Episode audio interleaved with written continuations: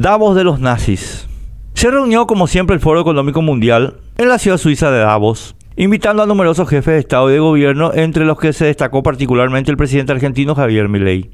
Pero los invitados no forman parte orgánica del foro. El foro en realidad está dirigido por los Chief Executive Officer, CEO, o propietarios de unas mil grandes empresas multinacionales coordinadas por el nostálgico alemán Klaus Schwab, bajo la fachada de un fideicomisariato lleno de figurones de supuesto renombre, como Tony Blair o Albert Gore, con los que se pretende dar legitimidad a lo que deciden Schwab y sus cómplices empresariales.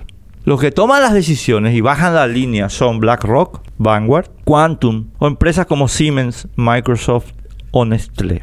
Esta 54 reunión del foro profundizó el proyecto totalitario, fascista, hasta límites realmente extremos. Establecer en los códigos penales de los países puniciones importantes para quienes violen los límites que él imponga sobre la huella de carbono, propuesta secundada por el criminal Bill Gates, Reforzar la censura de prensa propuesta por Vera Jaurova en representación de la dictatorial Unión Europea. Obligarnos a aumentar los precios de la energía para eliminar la multiplicidad de fuentes, propuesta presentada por John Kerry, integrante del actual gobierno de Estados Unidos. Entre otras sórdidas utopías hitleriano-stalinistas de estos empresarios mesiánicos. Vale mención separada la exposición del también criminal Tedros Adon Ghebreyesus secretario general de la Organización Mundial de la Salud, tal vez el primer organismo multilateral totalmente secuestrado por los empresarios del foro. Bill Gates financia alrededor del 80% del presupuesto de la entidad. Amedrentó al mundo con una nueva dictadura sanitaria para combatir un virus futuro, hipotético, el X, como lo llamó.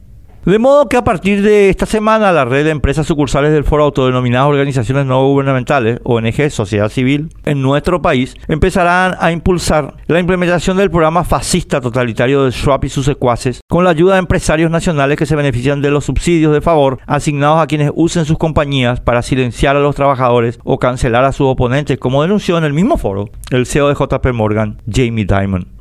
Semillas por la Democracia, Juntos por la Educación, CODEUPI, Paraguay Educa, Tierra Viva, Amnistía Internacional, WWF y las que en general se articulan en Pollo Ayú, la red de empresas sucursales del foro en nuestro país, utilizarán sus redes políticas inmediatas para imponer el proyecto hitleriano stalinista de sus patrones. Por denunciar este modo operandi perverso, se destacó el discurso de Milley ante los nazis mismos y está adquiriendo repercusión mundial. Espero que los miembros del Congreso Nacional y del Gobierno que no estén cooptados por el foro hayan podido escucharlo y entender que hay que enfrentar el embate de los totalitarios y expulsarlos de todo espacio de gobernanza pública en nuestro país.